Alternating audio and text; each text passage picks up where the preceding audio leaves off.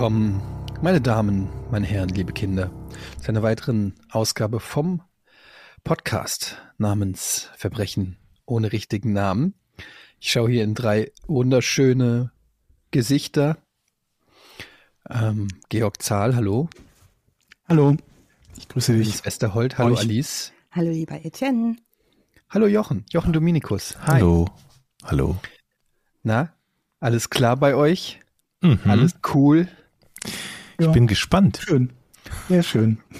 Hast du, ganz kurz, Jochen, hast du extra das Licht da so eingestellt, dass es uns alle blendet? Nee, Das ist das Weihnachtslicht. Das ist der das ist Stern. ein Stern. Den habe ich im, der ist im Zimmer aufgegangen und der leuchtet mich gerade. Warte mal, ich, ich soll ich es wegmachen?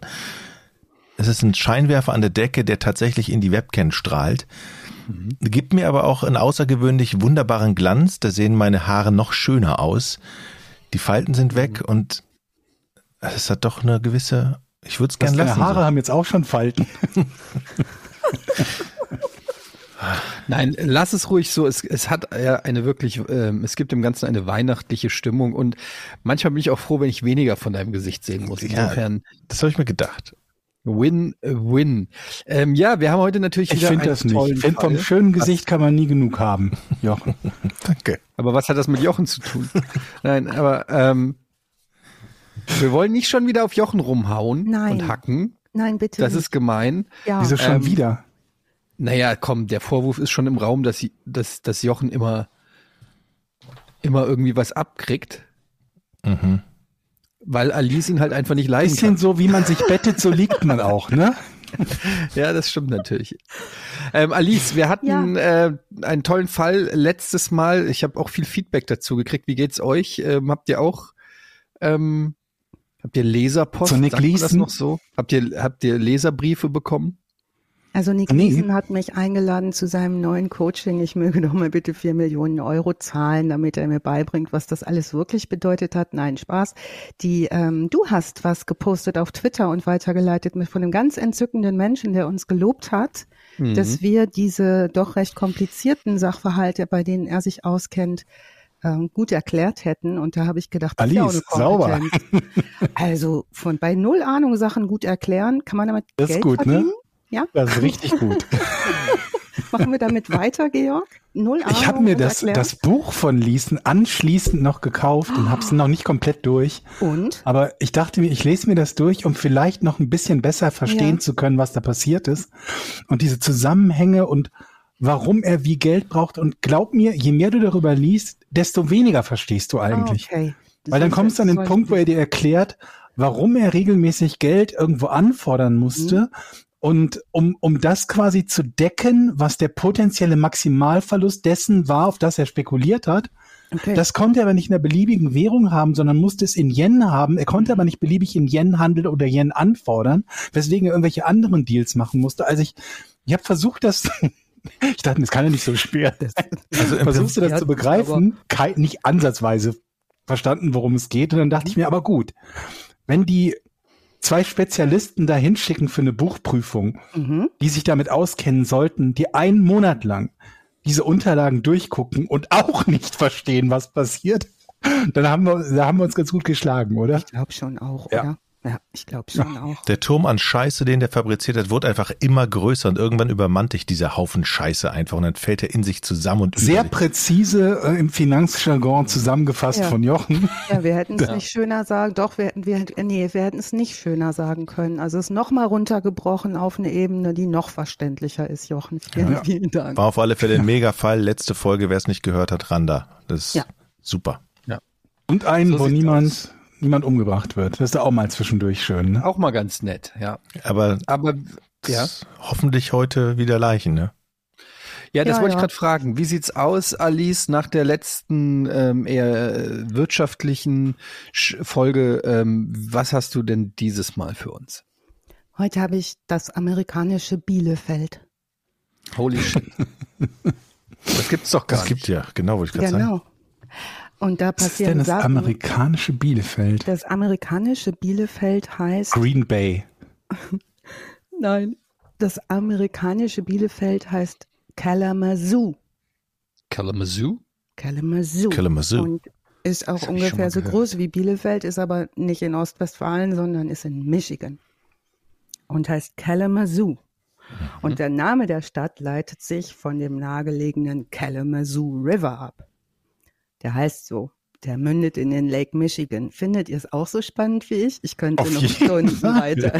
Lake Michigan, das ist doch da bei den, wo die anderen auch, ne? Wo viel und Kanada und so Wasser ist. Lake Michigan ist doch Detroit und Chicago. Das ist genau in der Mitte von Detroit und Chicago. Ja. Ein hervorragend. Das ist. Kalamazoo liegt mittig sozusagen, Mhm, wenn es es mhm. denn gibt. Denn die Amerikaner machen mit diesem Namen Kalamazoo immer Scherze. So nach dem Motto, Bielefeld gibt's gar nicht. Ne? Also wenn man gar nicht so weiß, wo man ist, sagt man, bin ich eigentlich in Kalamazoo oder sowas. Also ja, diese Wie wenn Stadt- wir sagen, wir sind in der Walachei. so. Ne? Ne, oder von Pontius zu Pilatus gerannt. Ne? Dann ist so Ja. von Kalamazoo nach Honky Tonky, keine Ahnung. Irgendwie so benutzen die das. Und ähm, wir bewegen uns im Jahr 2016 mit einem, und jetzt musste ich mich doch stark wundern, Herrn, den Georg aufgestöbert hat. Und er dachte ich, warte mal, Georg, du hattest es doch gar nicht so mit den Daltons. Und jetzt hast du einen Dalton Ist aufgestöbert. auch ein Dalton. Mhm. Ich habe gerade versucht, den Fall wiederzufinden, weil ich mich gefragt habe, wie hieß der denn nochmal? Ich hab's dir eben gewhatsappt. Jason. Ja, Jason heißt er, und zwar Jason Dalton, geboren am 22. Juni 1970, und zwar erstmal nicht in Kalamazoo, wo heute alles Mögliche stattfinden wird, sondern ähm, er wird geboren in Greenfield, Indiana. Da wächst er auf, da besucht er die Mittel- und Oberschule im nahegelegenen Charlottesville, besucht die Comstock High School, dann in Kalamazoo und schließt die 1989 ab. Danach ähm, geht er auf das Kalamazoo Valley Community College und ist da auch ganz gut. Also der macht da eine ganz gute Figur, ist ein relativ kräftiger, großer, junger Mann, ist ähm, gut angesehen dort und äh, schließt da ähm, sein Studium im Dezember 92 mit einem Associate Degree in Strafverfolgung ab obwohl er sich nicht in das Polizeiakademieprogramm der Schule eingeschrieben hatte. Also der macht einen ganz guten Weg. Der heiratet dann 1995 seine Frau Carol. Und das Paar hat zwei gemeinsame Kinder. Die sind zum Zeitpunkt unseres Falls heute, denn all das, was wir heute hören, geschieht in fünf Stunden und 36 Minuten. Ähm, da sind seine beiden Kinder 10 und 15 Jahre alt. Ja, die leben da im nahegelegenen Cooper Township, Kalamazoo. Ähm, könnt ihr euch vorstellen, so rund um die 70.000 Einwohner, das ist so eine richtig schöne Happy Family Stadt. Da gibt's so alles, also möglichst kuschelig und klein und ländlich kann man dort leben, aber eben, wie Etienne gerade schon gesagt hat, auch recht schnell in den Metropolen sein. Also man kann schnell von dort in die Großstadt. Was können sich Familien Besseres wünschen als das? Also ist Kalamazoo eine sehr, sehr pittoreske kleine Stadt. Es lässt sich gut leben da. Das ähm, gibt gute Einkommensmöglichkeiten. Die Häuser sind bezahlbar. Die Lebenshaltungskosten bewegen sich da in einem mittleren Bereich, so dass man da wirklich sagen kann, da kann man auch mit mehreren Leuten gut leben, gut essen, gut wohnen. Und es ist in Kalamazoo auch einiges geboten, was Kultur angeht. Es gibt viele Restaurants, es gibt viele kleine Theater. Kulturell hat Kalamazoo viel zu bieten und auch ein paar Schulen. Also da ziehen Leute hin, die es wirklich schön haben wollen. Und äh, Kalamazoo ist nicht eben verschlafene Kleinstadt, aber hat so einen Smalltown-Character mit viel Angebot. Also besser kann man es eigentlich nicht haben. Ähm, Dalton wird von allen eigentlich als netter Kerl beschrieben, als guter Familienvater ähm, und ähm, ist eigentlich immer so jemand, der mit allen Leuten gut klarkommt. Da kriegte ich so beim Recherchieren das erste Mal, Georg, es wird dir ähnlich gehen, äh, so ähnliches Gähnen wie bei diesem Shallow Grave, in dem immer alle liegen. Ne? Mhm. Und dann sagt, wenn ich jetzt nochmal das flache Grab höre, dann mhm, muss ich mm, mich ein bisschen am Kopf kratzen. Wir hören ja auch immer wieder, er wirkte so normal. Ne? Mhm. Er wirkte so. Ich dachte, du kommst mir jetzt mit den, mit den Pilzsammlern, die eine schreckliche Entdeckung machten. so, ja. Die sind auch gut, ne? Oder Jedes die. Hundebesitzer, die Gassi Mhm. gehen, die finden ja auch Jogger. Ja. Ja. Na, erstmal wird nichts gefunden. Ähm, die leben alle so fröhlich vor sich hin da in Kalamazoo und ähm, der 20. Februar 2016, also vor fünf Jahren, das ist ein ganz normaler Samstag. Ganz normale Ein Leute. scheinbar ganz normaler Samstag.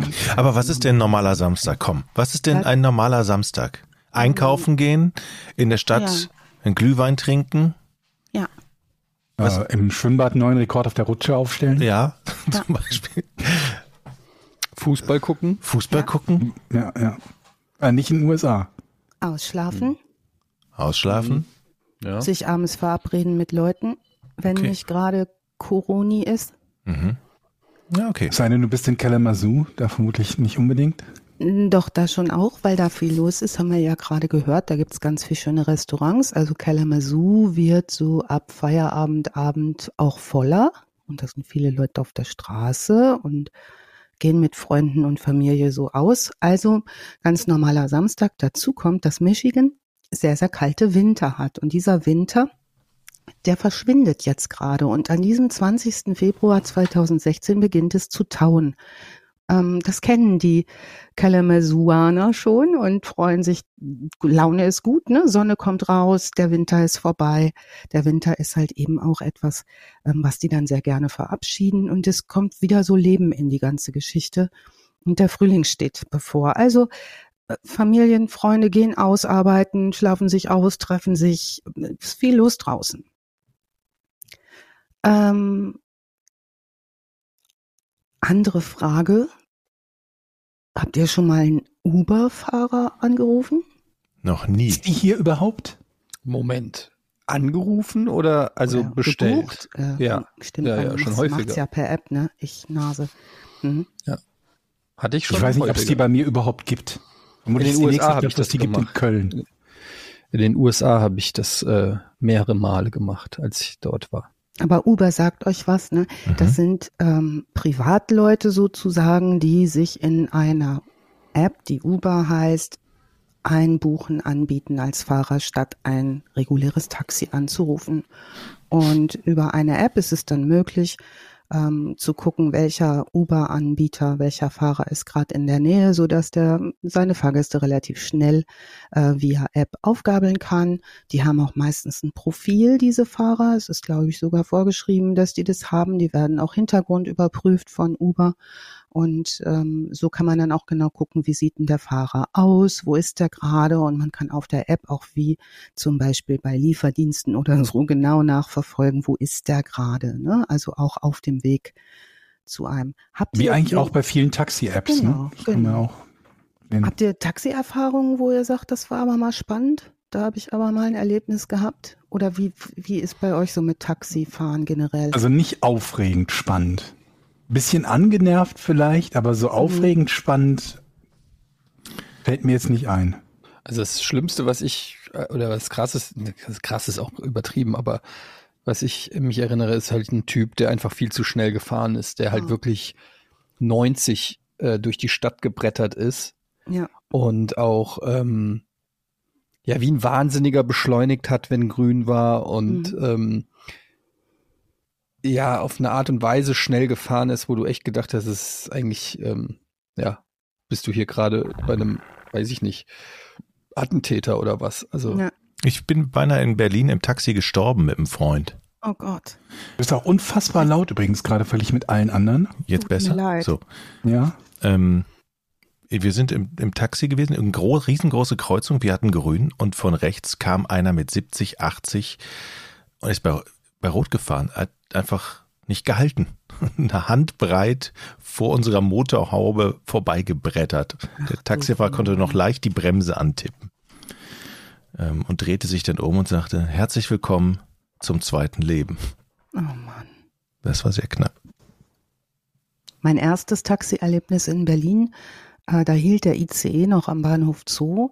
Da kam ich aus Köln frisch hergezogen wieder zurück nach Berlin Und ähm, der Taxifahrer fragt mich, wo kommen Sie denn her? Und ich sage, ich komme gerade aus Köln. Und dann sagt er, wohnen Sie denn in Berlin? Ich sage, ja, jetzt wohne ich in Berlin. Und dann sagt er, warum sind Sie denn aus Köln weggezogen? mich die ganze Fahrt, wo ich frisch Berlinerin war oder hier wohnen wollte, hat mir die ganze Fahrt erklärt, dass das aber gar keine gute Idee ist. Und er zieht zu seiner Tochter nach Hamburg.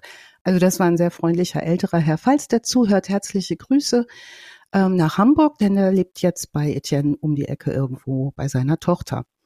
Mhm. Und ähm, ja, äh, das war jetzt so ein, auch ein relativ unspektakuläres Taxierlebnis.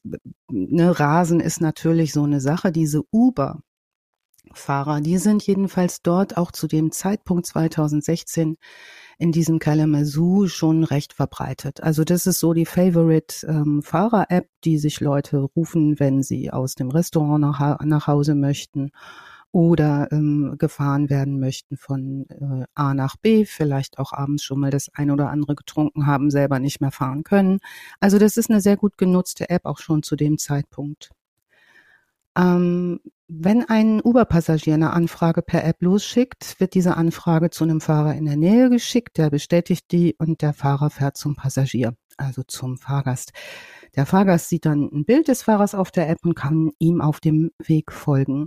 Und Jason Dalton, von dem wir heute erfahren werden, der ist Uber-Fahrer und das macht er so nebenbei. Und zwar, um sich ein bisschen was dazu zu verdienen.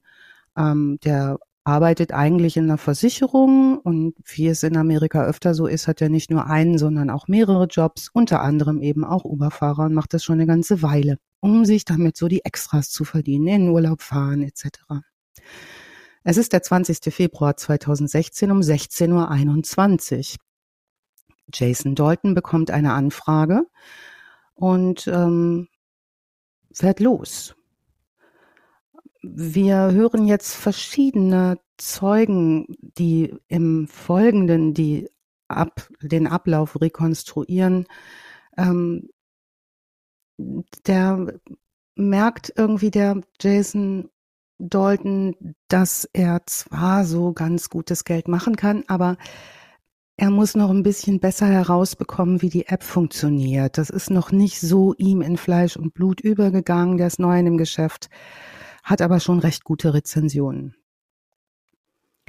Ähm, Matt Millen, ein junger Fahrgast, ähm, steigt ein. Der hat vor seiner Buchung, äh, wie immer, die Rezensionen des Uber-Fahrers in der Nähe gecheckt und das Profilbild, das ist so seine Angewohnheit, das zu tun.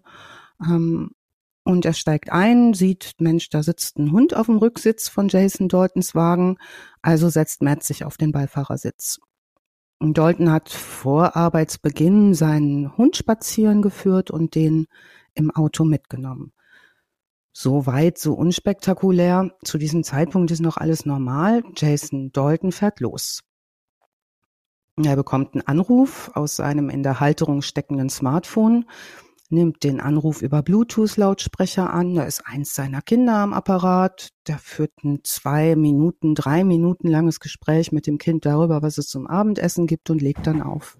Also Matt Dillon, Matt Millen sagt, es ist bisher noch nichts auffällig, aber nach dem Auflegen kippt plötzlich die Stimmung. Aus dem Nichts drückt Dalton das Gaspedal durch und rast weiter. Der Fahrgast Matt Millen schätzt das Tempo auf 75 bis 80 Meilen pro Stunde. Das sind ungerecht 100, umgerechnet 120 so bis 128 kmh. Also der drückt ganz schön heftig aufs Gas. Ähm, Millen hat das Gefühl, Jason rast bewusst auf einen Aufprall zu. Also richtig, richtig ferngesteuert. Der ignoriert Stoppschilder der beschleunigt mitten im Verkehr hochriskant, schlängelt sich durch den Verkehr und da ist eine Menge Verkehr. Also es ist nicht so super einsam da in diesem Kalamazoo. Es ist noch eine Menge los an diesem Samstag.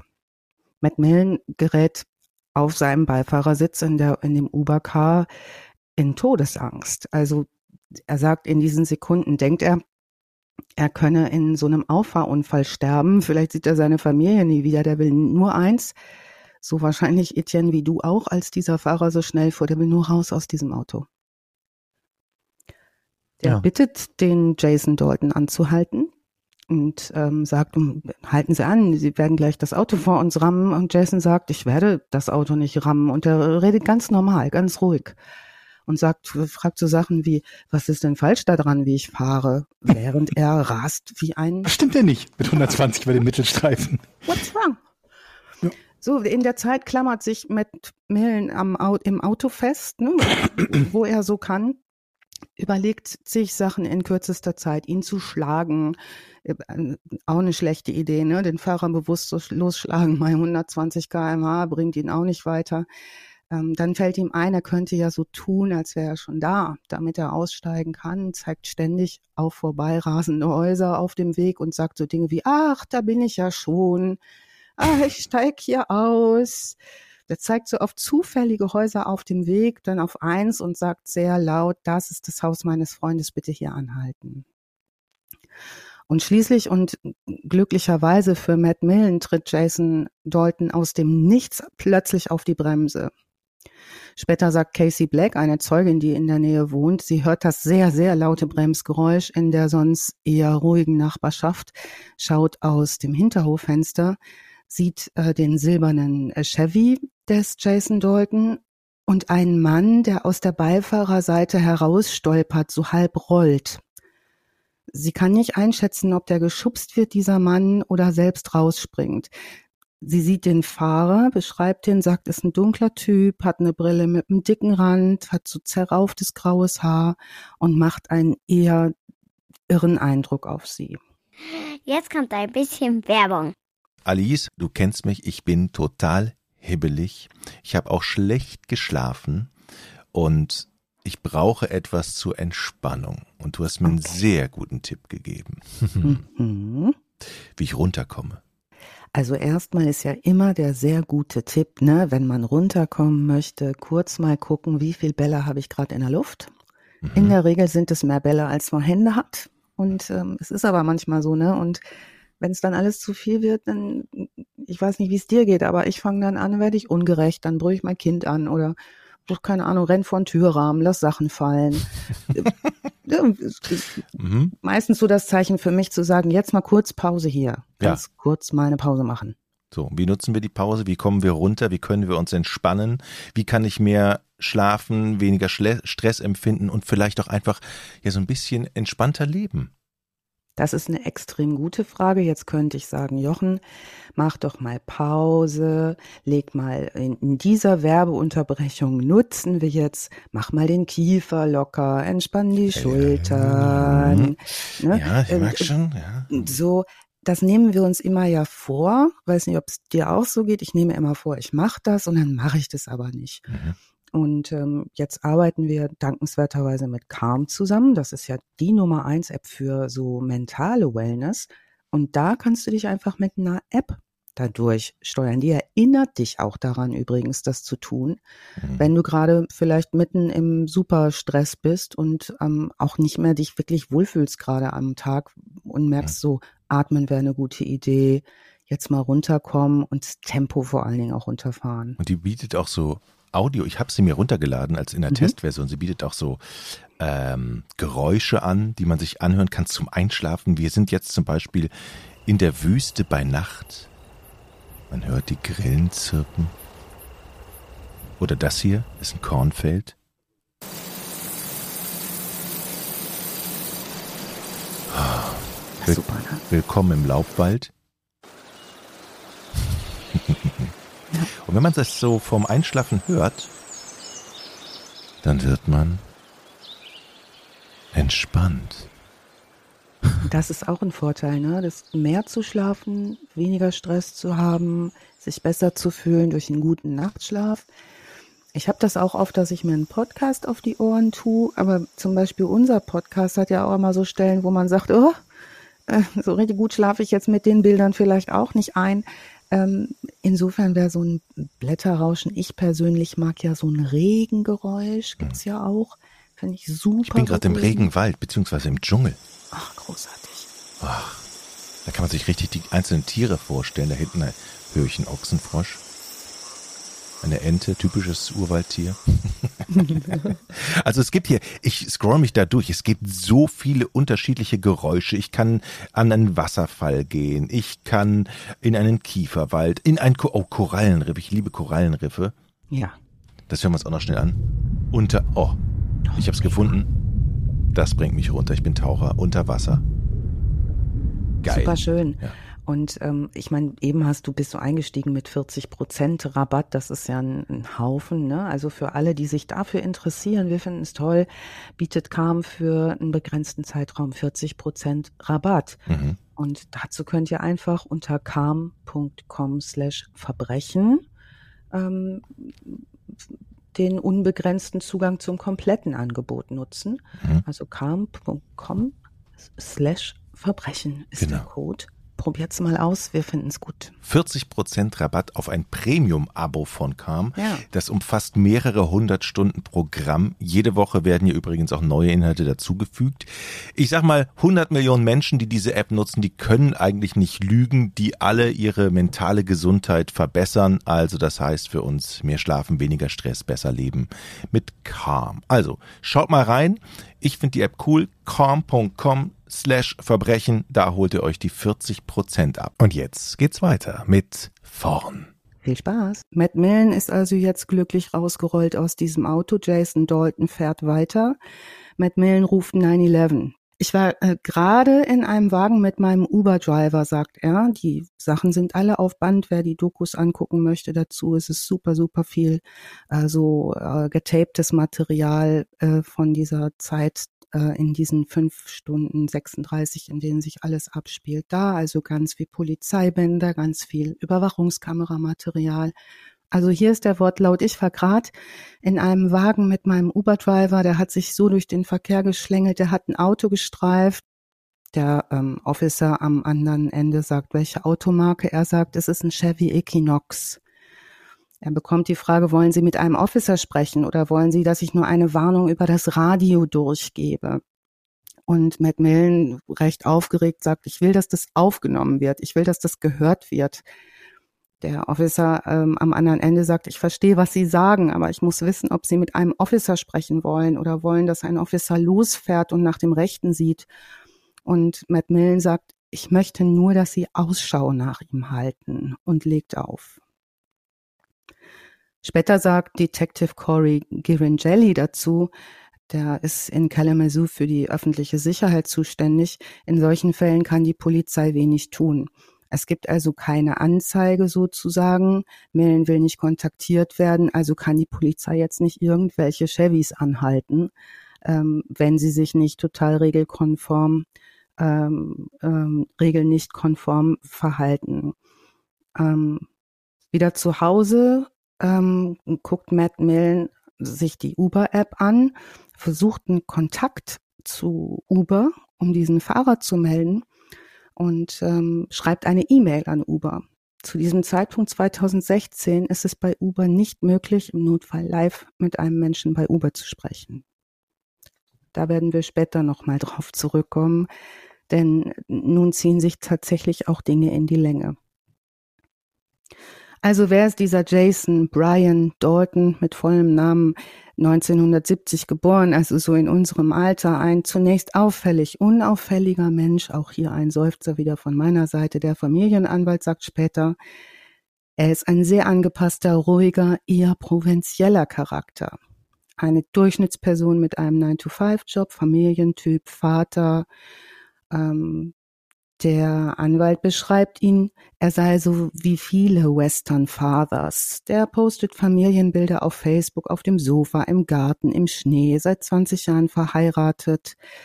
Ähm, sein Trauzeuge Andrew Jamieson sagt später, der hatte mit nie nie mit irgendjemand Ärger. Der kam mit allen gut klar, war ein sehr offener Mensch, sagte auch offen seine Meinung. Also war jetzt keiner, der mit seiner Meinung hinterm Berg gehalten hat, hatte aber nie Ärger und verursachte nie Ärger. Also war einer, mit dem so alle gut klarkommen. Ist das nicht so das erste Indiz, dass da mit den Leuten nichts, nicht, nichts richtig ist? Also wenn man nie Ärger hat, das ist doch schon immer so.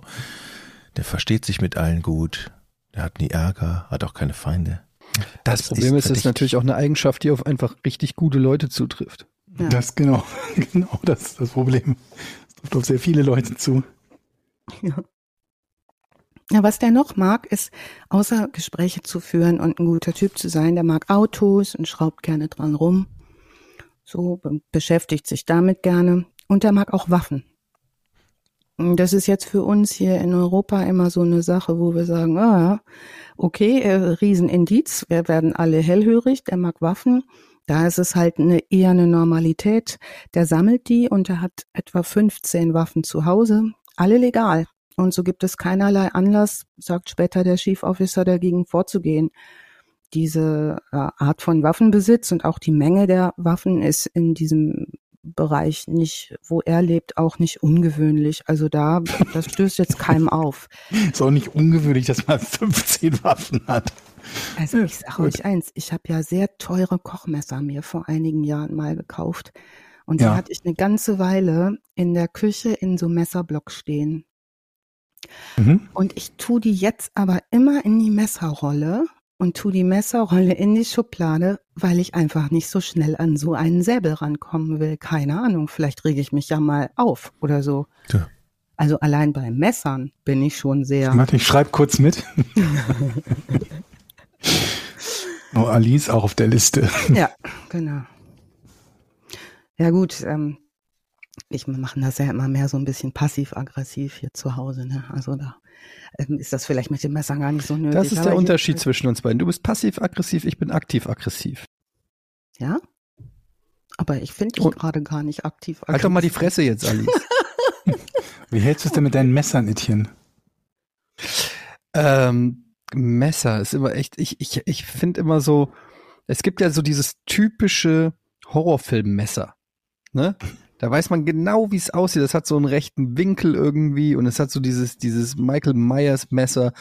Und ich mag die nicht. Wenn ich die irgendwo in Küchen sehe oder so, ich denke immer, irgendwann wird dieses Messer noch Unheil über irgendjemanden bringen. Wir gehen einen Tag zurück und zwar an den 19. Februar 2016, um uns nochmal mit Waffen zu beschäftigen. Das tut nämlich an diesem Tag vor, diesem wunderschönen Samstag, auch Jason Dalton. Und vor dieser Fahrt, die wir gerade gehört haben, wo Matt Millen einigermaßen um sein Leben fürchtet und dann aus dem Auto rausrollt ähm, und diese Fahrt übersteht und die meldet per E-Mail an Uber an dem Tag vorher, ist äh, Jason wie schon so oft mit einem Freund zusammen in so ein paar Waffenläden. Das ist eine typische Freizeitbeschäftigung, der sie miteinander nachgehen. Die gehen halt gern zusammen in Waffenläden. Mhm. Soweit erstmal nichts Ungewöhnliches. Jason kauft dort ein Holster in einem der Waffenläden und eine Jacke, so eine westenartige Jacke. Jonathan Southwick, äh, der Besitzer des Southwick Guns and Ammo, beschreibt ihn als sehr freundlich an dem Tag, sehr lustig, zu Späßen aufgelegt. Er umarmt den Besitzer mit so einem Arm nach dem Bezahlen. Die wünschen sich einen schönen Tag. Jason geht und sagt, ich gehe jetzt raus und genieße das schöne Wetter. Wir merken uns das mal. Es ist der 20. Februar jetzt wieder an dem Tag nach der Fahrt mit Matt Millen. Es ist 16.34 Uhr. Jason fährt nach der wilden Fahrt mit Matt Millen nach Hause und holt seine Waffen. Zu dem Zeitpunkt hat er eine Glock 19 9 Millimeter zieht sich eine kugelsichere Weste an, steigt in seinen Chevy Equinox und holt einen weiteren Passagier ab, der sich über Uber angemeldet hat. Kalamazoo liegt, wie äh, Etienne gerade schon gesagt hat, auf halber Strecke zwischen Chicago und Detroit. Ähm, etwas größere Stadt, die aber noch ein Kleinstadtfeeling auslöst. Es gibt eine Menge Besucher in dieser Stadt, weil diese Stadt auch attraktiv ist. Also auch Leute von außerhalb kommen nach Kalamazoo, um dort auszugehen. Hm. Jetzt gerade, wie gesagt, der Winter geht zu Ende, die Temperaturen steigen, die Leute sind gut drauf, wie immer um diese Jahreszeit, wenn der Michigan Winter vorbeigeht. Und ähm, Jason Dalton fährt weiter, als hätte es diese verrückte Fahrt mit Matt Millen nie gegeben. Es ist jetzt 17.35 Uhr. Seine nächste Buchung heißt Macy. Macy ist 15 Jahre alt und möchte am Meadows Apartment Komplex abgeholt werden. Dieses Moment, das heißt, er hat eine ganz normale Fahrt zwischendurch gemacht? Mm, Ja, nicht nur eine. Also er macht jetzt, ähm, er ist jetzt auf dem Weg, eine weitere Fahrt zu machen, die gebucht wurde von einer Macy.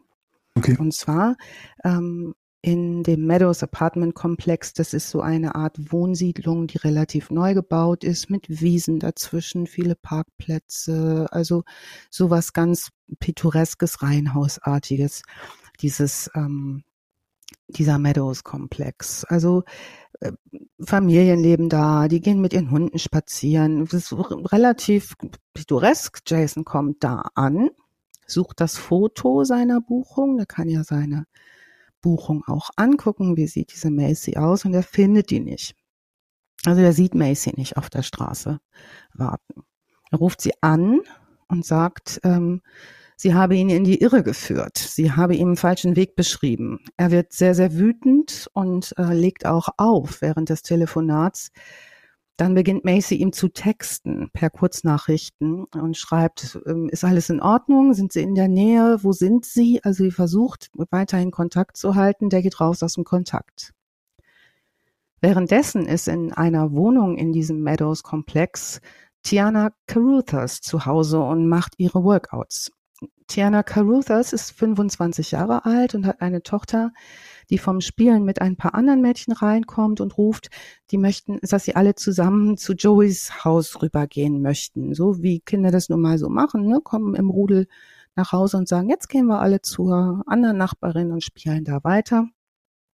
Tiana, verantwortungsvoll wie sie ist, sagt, ja, ich bringe euch rüber, und besprecht das mal kurz mit Joeys Mutter, ob das in Ordnung ist, dass ihr da alle einfallt.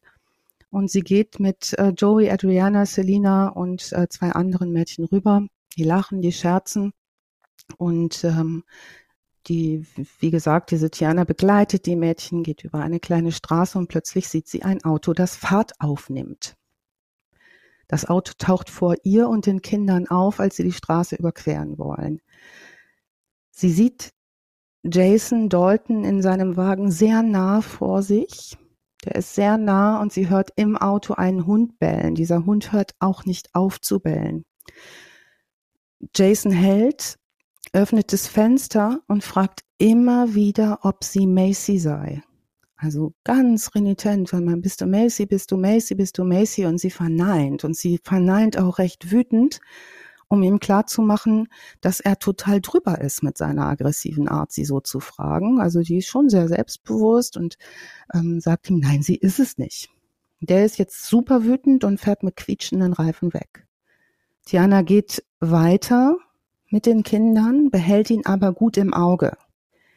Die denkt sich, irgendwas stimmt mit dem nicht und das alles spielt sich nun in Sekunden ab. Ähm, der dreht um, nimmt die Glock 19 aus der Tasche und als er neben der Kindergruppe und ihr steht, sieht sie sofort, sagt sie, sie sieht das wie in Slow Motion. Sie beginnt zu rennen und sie ruft den Kindern zu, bleibt in Bewegung, rennt, rennt, rennt, rennt, während er ununterbrochen aus seiner Waffe auf die Gruppe schießt.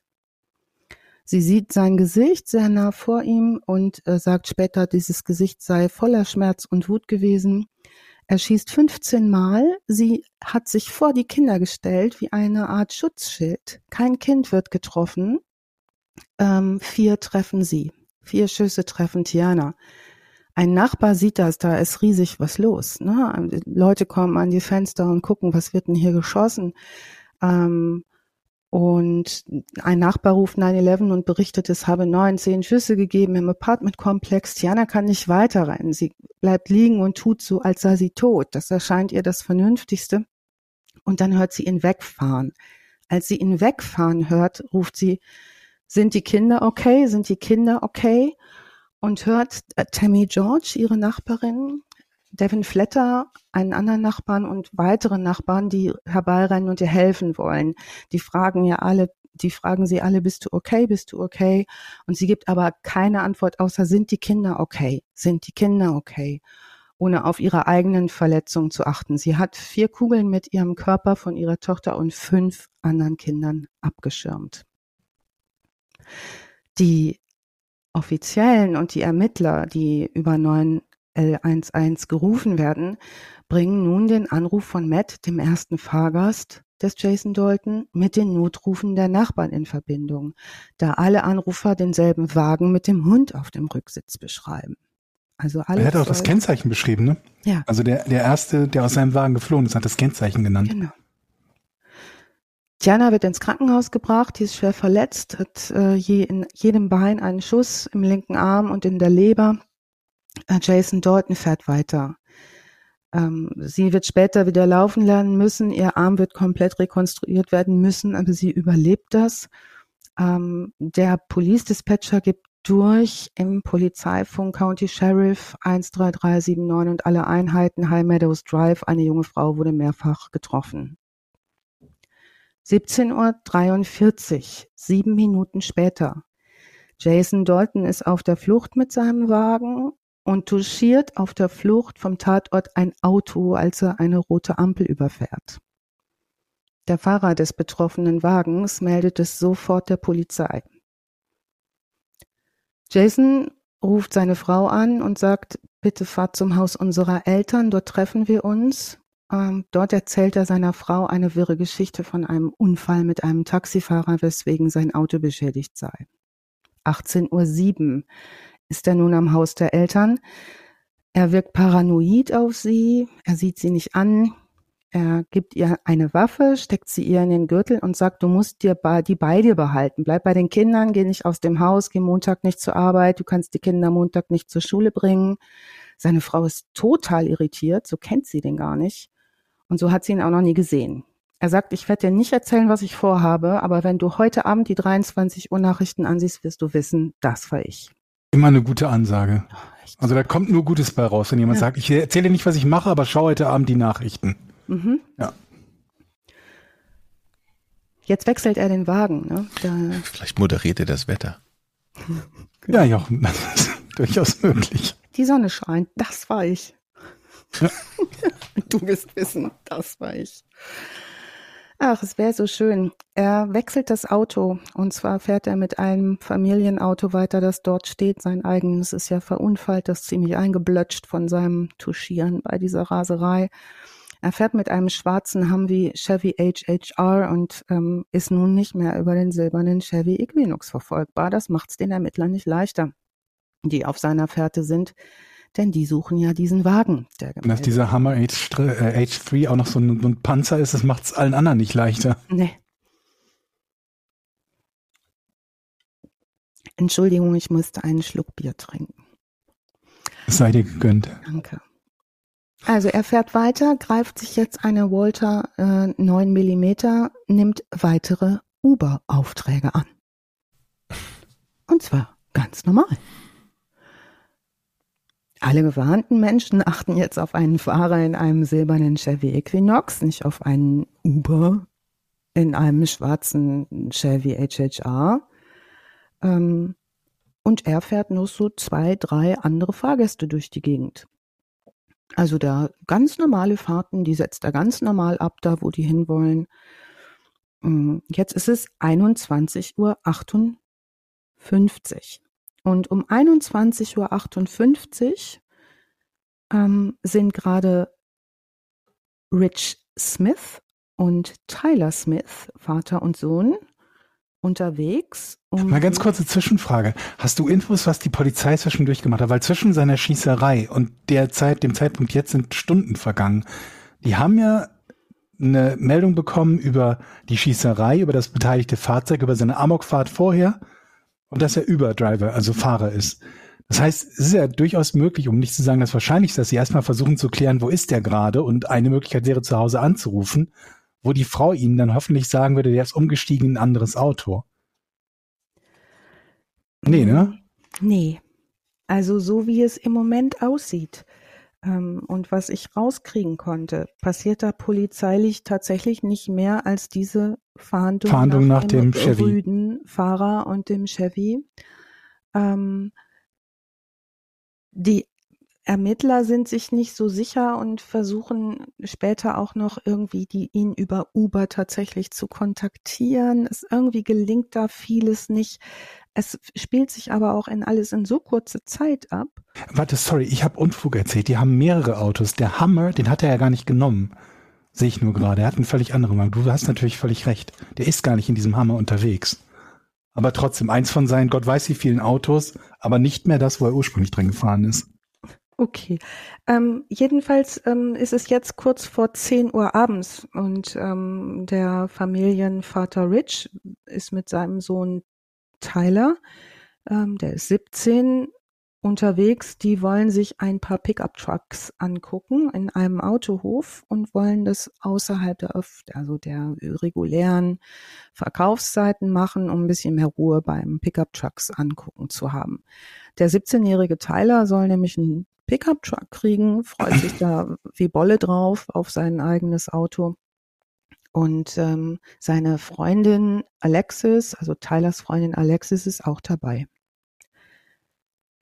Um 22.01 Uhr, das haben Überwachungskameras aufgezeichnet, fahren. Und sein Vater, ne? Also er, also Tyler, Freundin und Vater. Genau. Also Tyler sitzt vorne neben seinem Vater, sein Vater fährt und hinten sitzt Alexis und ähm, die sind auf dem Weg auf die, so einen Kia-Autohof, wo mehrere Pickup-Trucks rumstehen. Da war Tyler vorher schon gewesen, hatte sich einen angeguckt, der ihm besonders gut gefallen hat und will ihm jetzt seinen Vater zeigen. Die sind gut drauf, die drei.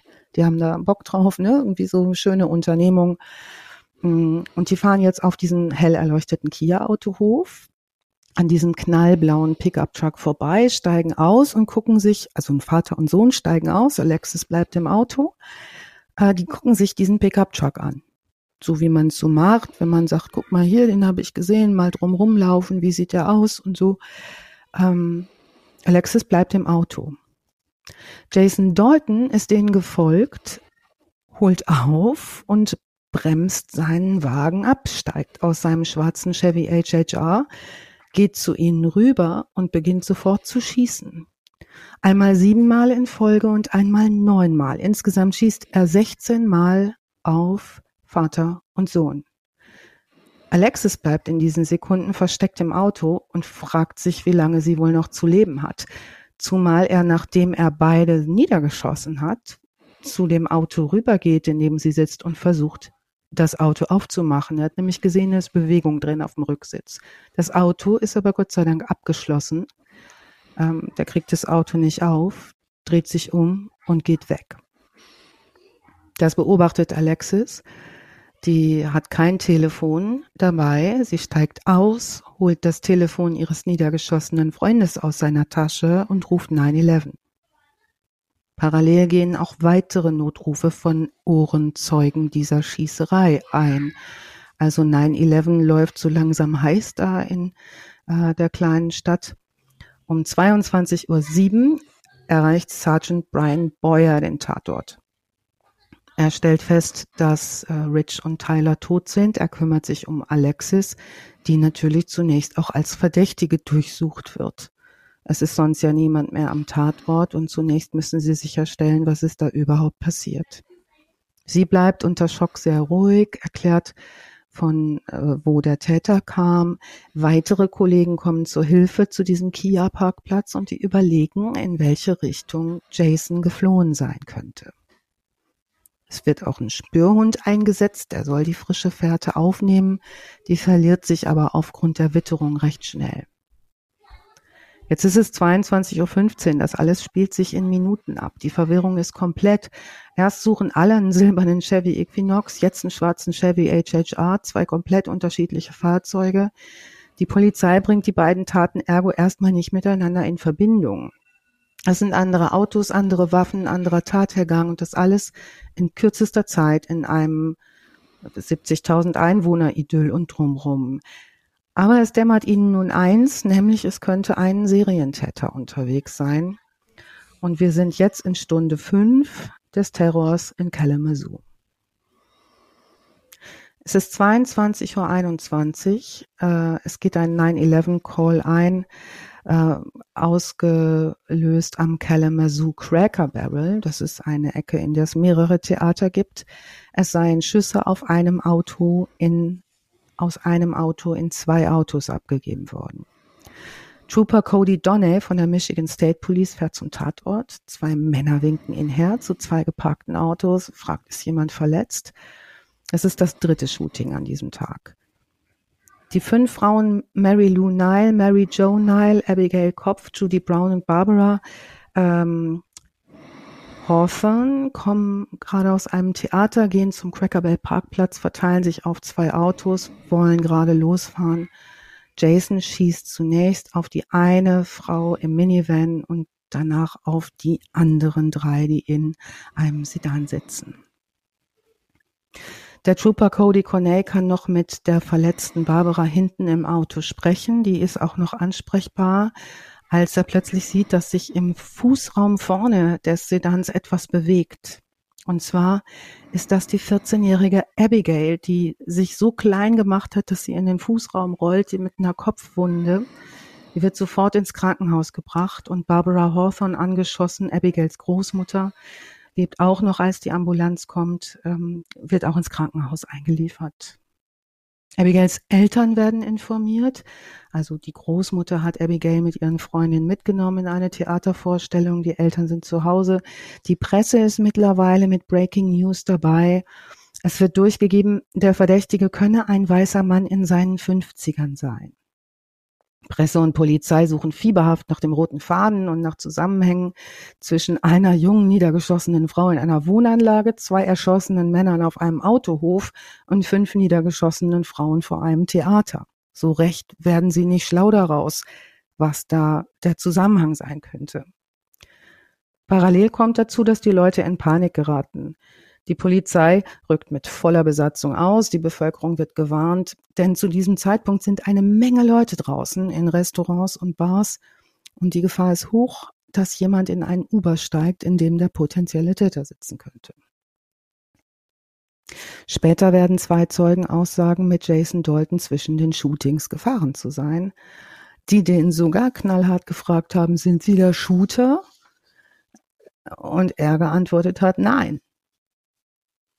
Und der eine hat ihn dann sogar noch gefragt, sind Sie wirklich nicht der Shooter? Und da hat er gesagt, nein, ich bin nur sehr müde.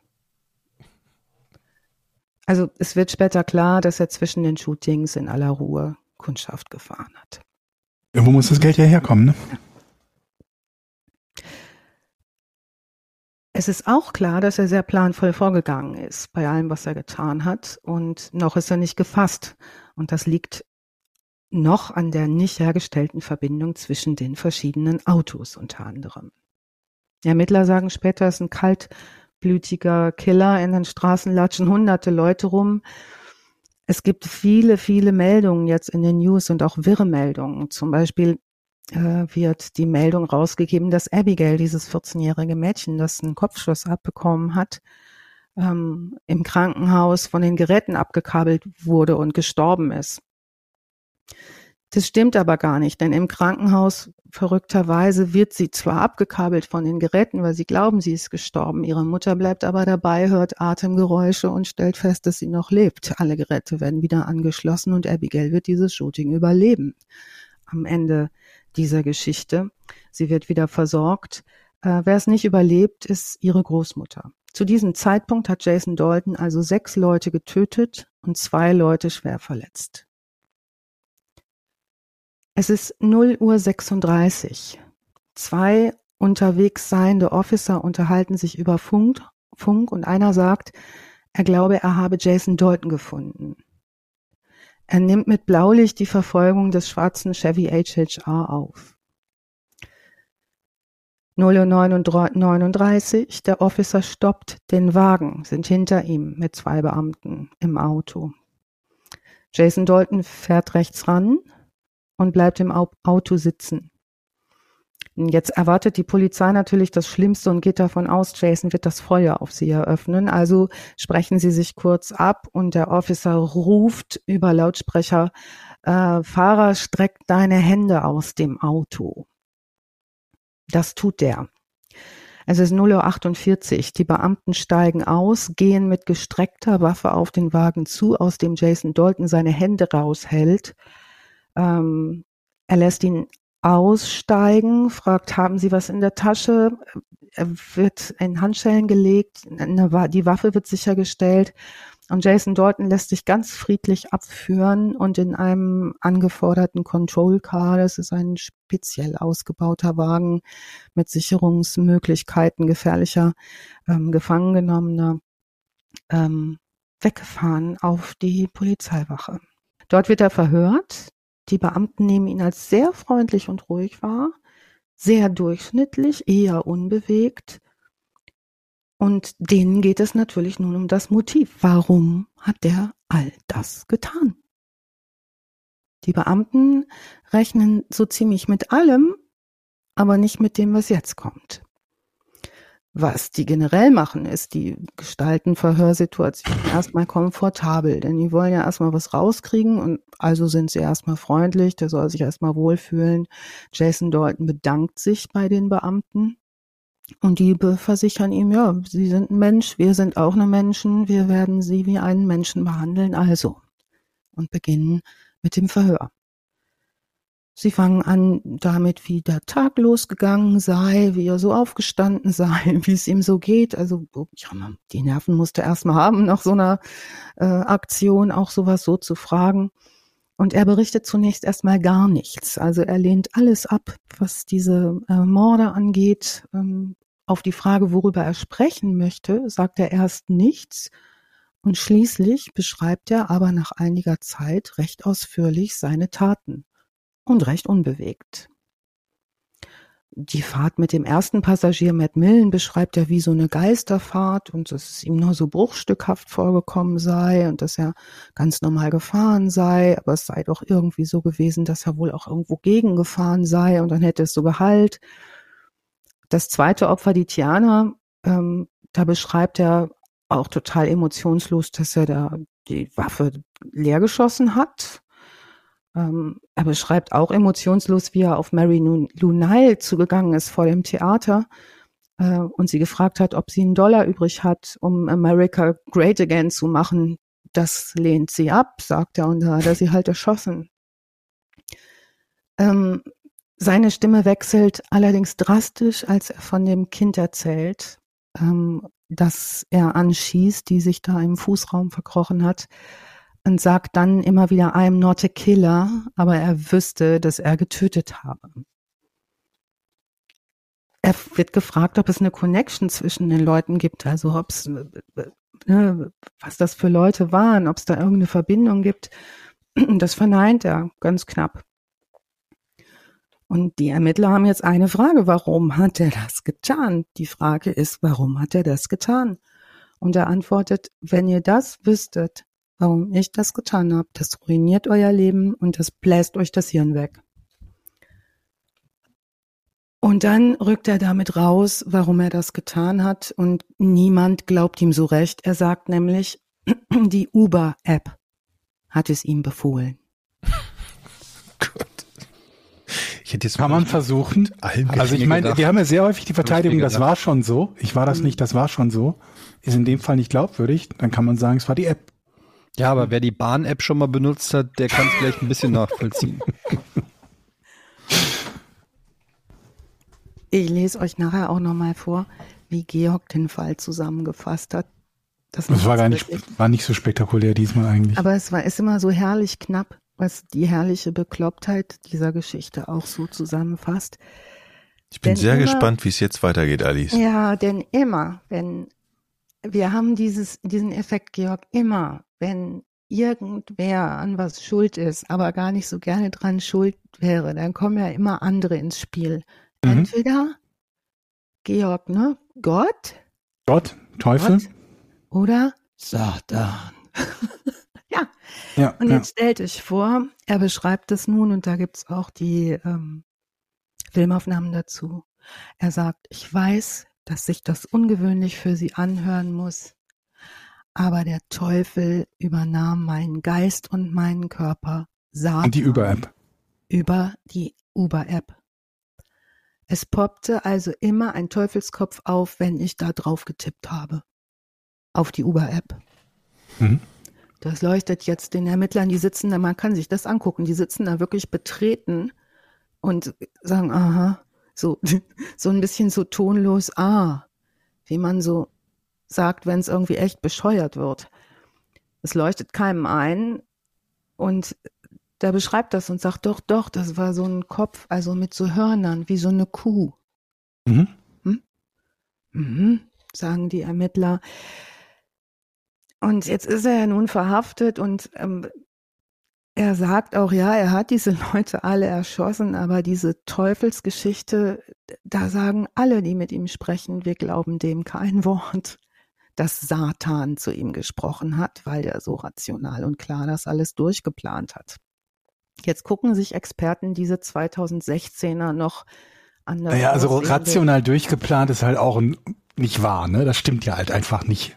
Naja, also es ist schon relativ rational, also rational beziehungsweise kaltblütig durchgeplant, wenn du Leute verfolgst, bis du so nah bist, dass du sie erschießen kannst und dann einfach weiterfährst und andere Fahrgäste aufnimmst. Aber er macht ja völlig wirre Dinge zwischendurch. Ne? Also er macht ja erst macht er seinen normalen, in Anführungsstrichen, Job, fährt da so halb amok, fährt dann aber normal weiter, liefert Leute tatsächlich über die App zu ihren, zu ihren Orten, wo sie hin müssen, ab. Dann kommt eine Schießerei, äh, angeblich ausgelöst durch eine, durch eine Falschbuchung oder so. Dann fährt er wieder zwei Leute normal. Dann kommen zwei Schießereien, kurze Folge. Und dann macht er wieder normal Dienst. Ne? Hm. Also er schon irgendwie, also er kannte, konnte sich ja selbst in diesem Akt nicht so richtig unter, äh, richtig entscheiden, was er machen wollte. Und dann gibt er auf gegenüber der Polizei. Ne? Das ist auch, womit man auch oft nicht rechnet. Ne? Meistens ist es, oder oft ist es dann so, dass die Leute sich selber richten oder halt die Waffe auf die Polizei richten, damit die Polizei dann schießt. Ne? Also was überhaupt nicht zusammenpasst, ist, dass er strategisch zu planen scheint, wie er töten möchte, das auch relativ sachlich erzählt und wie dann immer wieder Satan ins Spiel kommt. Also das passt jetzt, wenn man ihn gutachterlich anguckt, und das wird geschehen später, überhaupt nicht zusammen.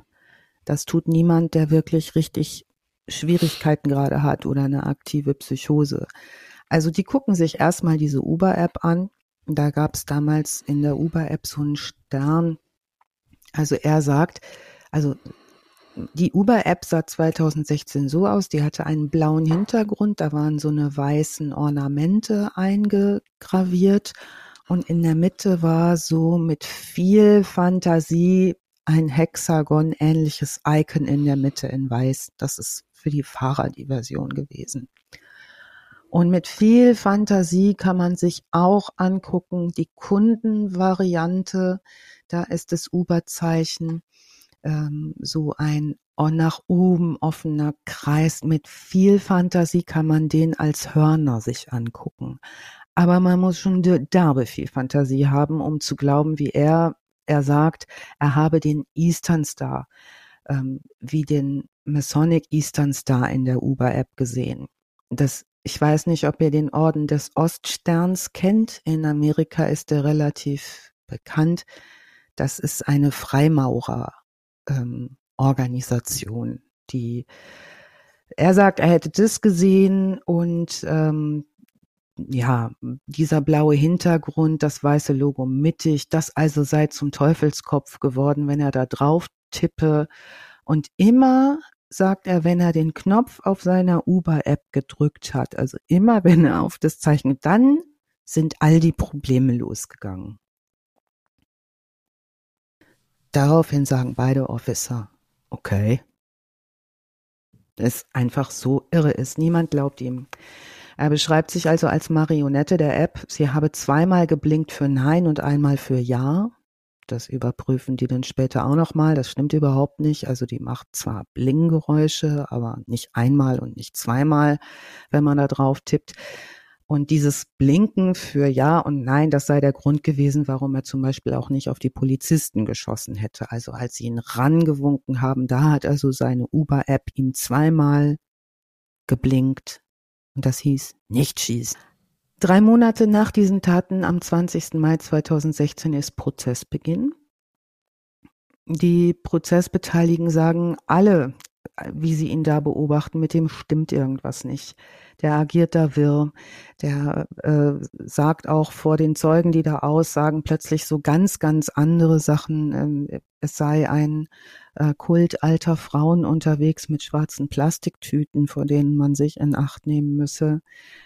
Ähm, er agiert unangemessen vor Gericht. Die äh, Kronzeugin, die sie da haben, muss man fast sagen, die wichtigste Zeugin, nämlich die Tiana äh, Carruthers, die aussagt, die diesen ähm, Menschen und seinen Angriff überlebt hat und äh, sagt, ich muss hier aussagen, den bringe ich hinter Gittern.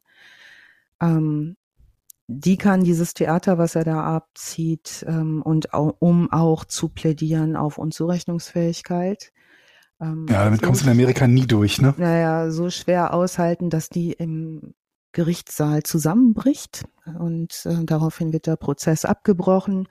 An dem Prozesstag, die wollen den in den Rollstuhl setzen und rausfahren. Da weigert er sich, dann wird da so rausgeschliffen. Also alles ist hochdramatisch, was er da inszeniert.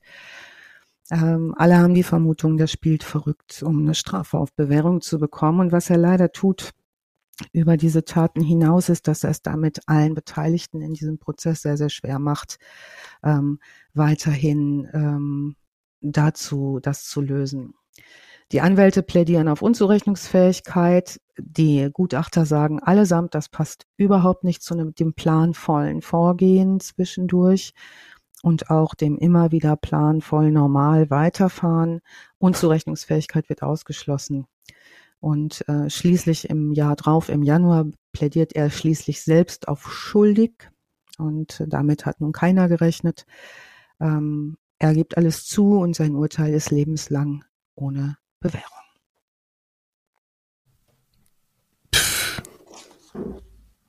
Tja. Sechs, wie viele Leute hat er jetzt umgebracht? Sechs? Sechs Leute und zwei schwer verletzt. Die Abigail hat das gut überstanden, verhältnismäßig für die Schwere ihrer Verletzung. Den, da haben sie eine Metallplatte in den Kopf eingebaut. Ähm, die kann sich an nichts mehr erinnern ab dem Unfall, was einerseits sagt sie sehr gut ist. Ähm, andererseits ähm, sagt sie, also sie hätte sich gefühlt, nachdem sie das alles überlebt hat, wie eine Heldin und ähm, also wie sagt sie, eine Kriegerprinzessin. Und wenn er irgendwann mal rauskommen sollte und sie ihm über den Weg laufen würde, äh, dann würde sie ihn richtig vermöbeln. Hm. Was ich eine einigermaßen großartige Aussage äh, fand von diesem Mädchen, die sich da wieder ins Leben gekämpft hat. Also Heldin der Geschichte, Heldinnen sind die Abigail und äh, die Tiana Caruthas, die auch später interviewt wurde dazu und viel zu sehen ist und sagt, ich hätte das jederzeit wieder getan. Auf die Frage hin, ähm, warum sie so äh, selbstlos agiert hat und sich quasi als lebendes Schutzschild vor die Kinder geworfen hat. Da sagt sie, das war einfach eine, die einzig mögliche Reaktion für sie, das zu tun. Hm. Und auch vor Gericht auszusagen. Eine Sache, was ich glaube ich immer viele Leute wundern, warum die Polizei irgendwie sich mit einem Verdächtigen hinsetzt und Kaffee trinkt und so weiter und mit dem irgendwie nett umgeht oder so. Ähm, wenn der bei denen sitzt als Verdächtiger und nicht irgendwie als Person of Interest, sondern als mutmaßlicher Täter, dann hat er das Recht, die Aussage zu verweigern. Das heißt, was die verhindern wollen, ist, dass er sofort abblockt und nichts sagt. Ja. Vor allen Dingen, wenn sie es ihm noch nicht, zu dem Zeitpunkt zumindest, 100 Prozent und eindeutig so weit zumindest nachweisen können, dass sie ihn erstmal dauerhaft im Knast behalten können, geschweige denn später irgendwie ihn für, für, für ewig hinter Gitter bringen. Und deswegen sind sie halt irgendwie bemüht, mit den Leuten ins Gespräch zu, äh, zu kommen, damit sie im Idealfall schon irgendwelche belastenden Aussagen bekommen. Und das wird wohl auch bei ihm der Fall gewesen sein. Es ist auch ganz interessant anzugucken. Ähm, es wird ja immer alles mitgefilmt in diesen Verhörräumen. Das steht auch alles zur Verfügung, wie die beiden Beamten da sitzen. Ähm, da kann man auch einen Eindruck kriegen von dem Jason Dalton, wie er da sitzt. Das ist ein relativ untersetzter, vollbärtiger, dunkler Mann, der sich da aber irgendwie so ein bisschen unwohl fühlt, weil die so nett sind. Also du kannst es richtig sehen, dass der da, dass den das auch verunsichert, dass die so weich äh, ins Gespräch einsteigen. Mhm. Und das tun sie halt genau aus dem Grund, den du gerade gesagt hast. immer, ne? Strategisch, um Ähm, weiterzukommen. Also was, was ich halt interessant finde, ist, der hat vorher keine irgendwie psychischen Krankheiten diagnostiziert gehabt. Also bei der Mehrheit der, der Null.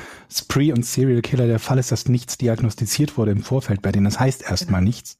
Gerade bei diesen Spree-Killern heißt es nichts, weil die oft ihrem Leben ein Ende setzen und selbst wenn sie irgendwelche Krankheiten hatten, können sie danach nicht mehr diagnostiziert werden. Ja. Also das heißt erstmal nichts.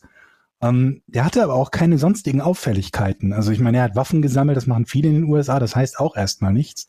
Er hatte jetzt keine besonders gewalttätige Vergangenheit oder, oder irgendeinen Groll, den er gegen irgendwen Spezielles gehegt hätte, wo man sagen könnte, ah, das war jetzt so eines wie diese, ne, diese, diese Postal-Shootings, ne, wo jemand halt sauer ist auf einen Arbeitgeber, Ex-Arbeitgeber, Schule, irgendwas in der Art, nichts dergleichen. Ja. Er ist einfach von jetzt auf gleich an einem ganz normalen Tag, wo er seinen ganz normalen Uber-Job gemacht hat, ausgerastet, hat Leute umgebracht und keiner weiß warum. Das ist eigentlich, finde ich, das, also das ist scarier als irgendein, so eine Geschichte von einem Typen, wo das irgendwie, also natürlich ist alles schlimm, will Ja. das gar nicht groß bewerten, aber Ich so weiß, ein was du Typ, meinst, der einfach, ich. der so snappt, weil das, das bedeutet ja im Umkehr- Umkehrschluss, dass theoretisch jeder Mensch ein potenzieller Serienmörder ist oder was auch immer. Und ähm, ja, ich, ich gehe bei sowas, also ich glaube dann immer irgendwie, der muss das ja schon immer in irgendeiner Form in sich gehabt haben, nur vielleicht versteckt oder verborgen oder keine Ahnung, vielleicht kann man dem ganz viele Sachen gar nicht mehr anhängen, weil die im Laufe seines Lebens, weil er es ver, ver, verstanden hat, die irgendwie äh, zu verbergen, aber ja, auf jeden Fall irgendwie ein komischer Gedanke, so ein Typ, der mehr oder weniger normal ist und dann von einer auf die andere Sekunde einfach so snappt. Und es ist ja auch nicht so, dass der irgendwas geheim gehalten hat. Du hast ja oft Fälle, wo Leute halt einfach nur es geschafft haben, irgend so eine eskalierende ähm, Gewaltspirale geheim zu halten, dass sie halt schon monatelang irgendwie irgendwas geplant haben, Informationen gegoogelt haben, sich keine Ahnung was Sprengstoffe zugelegt haben und weiß der Teufel was, sodass du halt sagst, ah, okay, da und da hat zumindest diese Planung für eine Tat begonnen. Aber das ist auch da nicht der Fall. Und ich frage mich halt, in, inwiefern wir halt, was die Psychologie betrifft, noch völlig am Anfang stehen, Ja. wenn wir behaupten, dass so jemand normal ist. Und die Amis machen das ja ständig. Hm. Also bei den Amis kannst du, egal wie durchgeknallt du bist, du wirst immer, immer als schuldfähig verurteilt. Immer. Es ist praktisch unmöglich, schuldunfähig zu sein, weil es den Amerikanern so unfassbar wichtig ist, die Leute zu bestrafen, egal was es ist. Also es würde auch sonst keinen Unterschied machen. Wenn er nicht zurechnungsfähig gewesen wäre, dann wäre er nicht auf Bewährung freigekommen. Dann wäre er jetzt sein Leben, Leben lang in irgendeine psychische Einrichtung gekommen. Mhm. Aber dieser Rachefaktor ist halt für diese unfassbar wichtig, dass du keine Chance hast, mit dieser Unzurechnungsfähigkeit durchzukommen, damit sie dich so bestrafen können, wie sie es wollen. Ich weiß nicht, wie es in dem Bundesstaat aussieht, ob die keine Todesstrafe haben oder ob die nur nicht verhängt wurde. Michigan. Weil das ist halt auch noch das, der, der häufige Fall, dass es ihnen halt darum geht, immer die möglichst härteste Strafe auch zu verteilen. In dem, in, in dem Falle, wenn es möglich ist, halt die Todesstrafe und ansonsten halt lebenslang ohne Chance auf Bewährung. Und gleichzeitig sind diese Fälle immer die Fälle, wo hinterher Sicherheitsmaßnahmen diskutiert werden. Ob es die äh, School-Shootings sind, ob es die Spree-Killer sind, weil es immer was auch mit Sicherheitslücken zu tun hat. Was es nicht gab, im Anschluss zumindest habe ich dazu nichts gefunden, war die Diskussion der Verfügbarkeit von Waffen. Mhm. Aber es gab die Diskussion, Ja. ähm, nachdem Governor Rick Snyder auf Twitter sein Beileid ausgedrückt hat, nachdem das alles ausgestanden war. Und ähm, auch Joe Sullivan, der Chief Security Officer von Uber, eine Erklärung veröffentlicht hat. Denn da könnte man ja auch fragen, was ist da mit Uber los? Ne? Wie testen die da ihre Leute und wie erreichbar und verfolgbar sind die, wenn da was schief geht? Weiß man, ob, Ja. ob die App da nach diesem Vorfall in irgendeiner Form verändert wurde, im Aussehen oder so? Ja, zumindest wurden Forderungen an Uber gerichtet, das Hintergrundüberprüfungssystem zu verbessern der Fahrer, die sich dort anmelden. Das ist wohl auch geschehen. Aber hätte das Ähm, was gebracht bei ihm? Ist Nicht wirklich, die ne? Frage, ne? Also als Reaktion lobte dann Barack Obama noch die Strafverfolgungsbehörden und versprach Unterstützung. Ähm, nach den Schießereien gab es aber einen öffentlichen Aufschrei, als bekannt wurde, dass es keinen aktiven Schützenalarm gab, der an Einwohner und Studenten der Western Michigan University in Kalamazoo, im, ins Kalamazoo-Gebiet gesendet werden konnte. Mhm. Also was äh, nachgebessert wurde, dass im äh, März des Folgejahres die Rechtsvorschriften für ein landesweites Warnsystem eingeführt wurden, wenn so ein Mensch unterwegs ist. Mm, Dieses Warnsystem soll Informationen über eine Situation aktiver Schützen verbreiten und die Bewohner schützen. Und es geht darum, dass lokale Strafverfolgungsbehörden die Inform Informationen an die Michigan State Police schicken ähm, mit so Geolokalisierungstechnologien, das ist ja alles da. Das ist dann nachgebessert worden. Die wollten das ähnlich die, mit dieses Amber Alert System gibt es, wollten die das nachbauen. Das ist am 10. Mai ist das Gesetz verabschiedet worden und gebilligt worden im Juni. Äh, liegt jetzt lag dann bei äh, dem Governor Snyder und der hat das Gesetz im Juni dann unterschrieben. Also diese diese Gesetzesänderung. Ganz kurz, äh, dieses Amber Alert, da geht es um vermisste ähm, Kinder oder Kinder, die sich in Gefahr oder in, Gefahr befinden oder so entführt wurden oder sowas in der Art. Genau. Ähm, ich glaube, das Einzige, was man nochmal ansprechen kann, ist halt diese, diese 911-Geschichte, der erste Anruf des Fahrgastes, der dem, dem, ähm, dem, äh, ja, dem 911-Operator halt gesagt hat, ich bin hier gerade geflohen aus einem, aus einem Fahrzeug Ja. von jemandem, der irrational fährt, der zu dem Zeitpunkt auch schon einen anderen Wagen wohl gestreift hatte, der Ja. zumindest Stoppschilder überfahren und mit erheblich überhöhter Geschwindigkeit gefahren ist, also sehr, sehr irrational. Und ähm, es gab danach weitere Anrufe, die eben dieses Fahrzeug gemeldet haben und gesagt haben, der fährt hier irgendwie wie der letzte Henker. Und die Interaktion mit diesem mit diesem Typen, der den Anruf entgegengenommen hat, war ja irgendwie, wollen Sie, dass ich einen Officer schicke? Wollen Sie mit einem Officer sprechen? Anstatt zu sagen, ihr scheißegal, was ihr macht. Ich kann euch nur sagen, ich bin gerade quasi mit dem Leben aus einem Auto entkommen. Schreibt diesen Namen oder schreibt dieses Fahrzeug auf eure Liste und haltet den an, sobald es geht. Ja. Denn das scheint ja auch überhaupt nicht passiert zu sein. Das Zumindest ist gar nicht passiert. Weil die theoretische Chance bestand. Er ist ja noch mehrere Stunden, glaube ich, mit dem Wagen danach gefahren. Ne? Ja. Und wenn er da hätte gestoppt werden können, dann hätten sie ja wahrscheinlich zumindest, kann nur mutmaßen, was dann passiert wäre. Vielleicht da seine Waffen gezückt und hätten noch mehr Leute getötet, aber wahrscheinlich hätten sie zumindest eine Chance gehabt, ähm, ein bisschen von den weiteren Dingen aufzuhalten. Du sagtest, es gibt Videomaterial von der Befragung. Ne? Da würde mich mal echt mal interessieren, den, den Gesichtsausdruck der beiden Polizisten, als er gesagt hat, das hat die Uber-App in mir verursacht.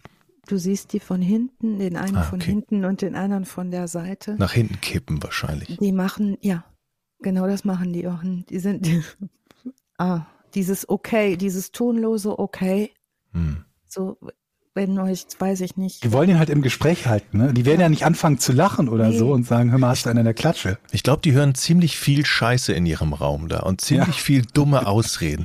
Aber ich glaube, das ist echt selten. Also ihr findet, Vor allen Dingen sagt er im selben Gespräch noch, aber jetzt ist alles in Ordnung. ja, Ne? genau. Also das war eben, Ja, das aber jetzt, jetzt ist soweit gut. Ja, Alles Also cremig, wenn ihr sonst keine Fragen mehr habt, dann äh, Würde ich jetzt nach Hause gehen, ich würde abends essen. gern. Von meiner Seite wär's das. Ja. Ja, genau. Ach, die, ach, die sechs Toten, ja, das war ich. Ja, Ja. ja. Ja, aber aber, nee, jetzt also- schwamm drüber. Ich, ich würde ganz gerne das Game noch gucken. Ja, Ähm, die, die, die Crime and Sports äh, Podcast hört, da ist immer dieses I'm fine now. Ne? Also jetzt, jetzt alles okay bei mir. Genau. Ist das da zufällig ein Teufelszeichen an der Wand da hinter Ihnen, Herr Office? also Ja. wirklich spooky. Ja, also die, wer sich das Footage angucken will, es gibt eine ABC-Dokumentation Season 21, die heißt The Deadly Riot. Die hatte äh, Georg mir äh, dankenswerterweise als Link geschickt. Es gibt auch noch einen ganz unterhaltsamen YouTuber, der äh, The Chapter heißt, der hat auch den Jason Dalton Case aufgearbeitet und natürlich einen Haufen Artikel und Live-Interviews und wo man sich auch fragen kann, Mann, Mann, Mann, da ist aber auch viel Zeit aufgewendet worden in dieser Zeit, um Pressemeldungen rauszugeben. Wenn in der Zeit mal sich ein paar mehr Leute bewegt hätten, wäre vielleicht auch schon äh, vieles gewonnen gewesen. Ja, ähm, sehr, sehr viel Quellen. Georgs Text möchte ich euch nicht vorenthalten. Mit 40er Uber-Fahrer, keine kriminelle Vergangenheit, nie dokumentierte Probleme mit geistiger Gesundheit, verheiratet, Familienvater, zwei Kinder, glaubt eines Tages, die Uber-App sei von Satan kontrolliert und gebe ihm Befehle zu töten,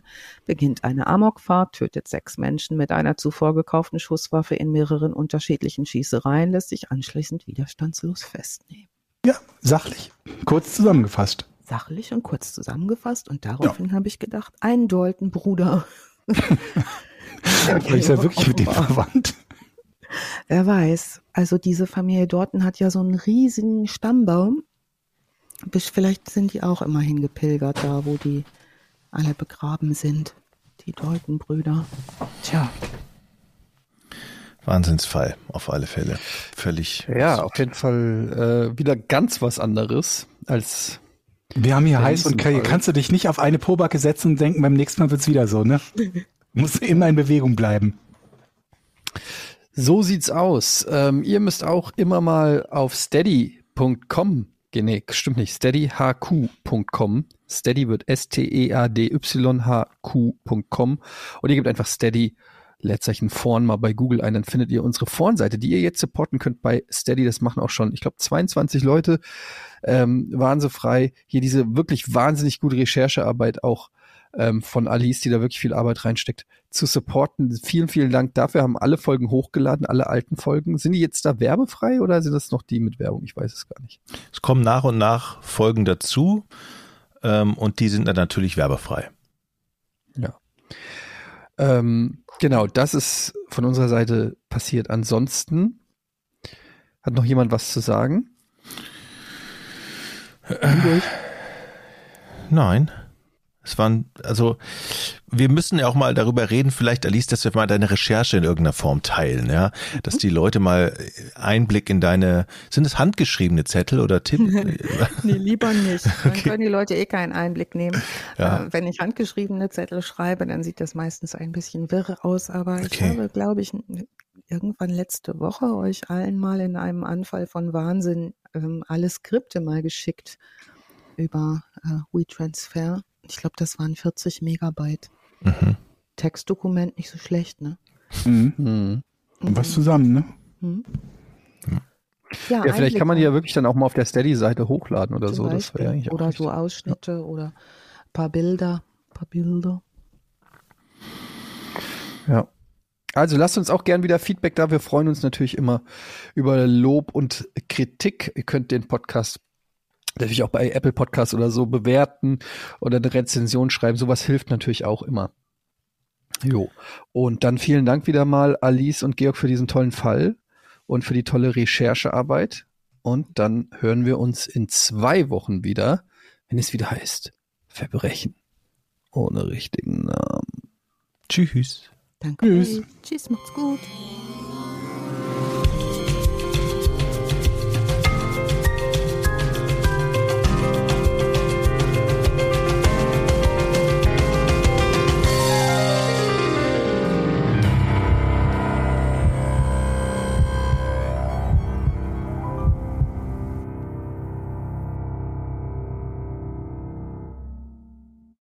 Nö, ganz Schluss ist noch nicht. Wir haben noch was. Jetzt kommt ein bisschen Werbung. Und zwar für ein richtig geiles Hörbuch, Alice, ne? Hörbücher sind der Hammer, ne? Kann man sich entspannen, sich zurücklehnen, einfach zuhören. Und mhm. ähm, das bringt in diesem Hörbuch eher Unheil, ne? In der Geschichte. Ja. Das letzte, was du hörst, ist nämlich ein Psychothriller, der brandneue Psychothriller mit der Stimme von Charles Rettinghaus. Das ist die deutsche Stimme von Robert Downey Jr. Oh wow, ja. das ist eine super Stimme. Unter anderem. Und wer sie nicht kennt, vielleicht hier mal ein kleiner Ausschnitt aus Das Letzte, was du hörst, mit dieser wunderschönen Stimme. Und um Stimmen geht's nämlich gleich auch dann weiter. Eine Stimme, die einen sofort in den Bann schlug. Gelassen wie ein großer Strom, der sich seiner Ewigkeit bewusst durch die Landschaft strömte. Stundenlang konnte Sarah sich dieser Stimme hingeben, und das würde sie heute Abend auch tun, ganz gleich, was Björn davon hielt. Genau, das ist mal so ein kleiner Auszug aus das Letzte, was du hörst. Ich liebe diese Stimme. Wir können ja mal eben sagen, worum es geht. Sarah ist süchtig nach dem Podcast Hörgefühlt. Sie mag die Stimme von Podcaster Marc Maria Hagen. Die Worte sind Trost für ihre Seele, aber Sarah ahnt eben nicht, was hinter den Kulissen vor sich geht, dass hinter den weichen Worten dieses Podcasters eigentlich der Tod lauert. Darum geht's. Also Freunde von Krimi und Thriller und diesem Genre sind da wahnsinnig gut aufgehoben bei diesem Hörbuch. Das gibt's auf CD, digital und ähm, großartig, unbedingt reinhören. Genau, unter anderem auf allen Plattformen, zum Beispiel Audible, Spotify, da werdet ihr es finden und vielleicht nochmal der Bestseller-Autor Andreas Winkelmann, der steht dahinter. Nummer eins Spiegel-Bestseller übrigens. Und wer Krimis mag, Kriminalfälle, Psychothriller und natürlich coole Stimmen und tolle Geschichten, der ist hier goldrichtig. Und es ist gerade auch ähm, erschienen. Und zwar am 14.06. ist die Veröffentlichung.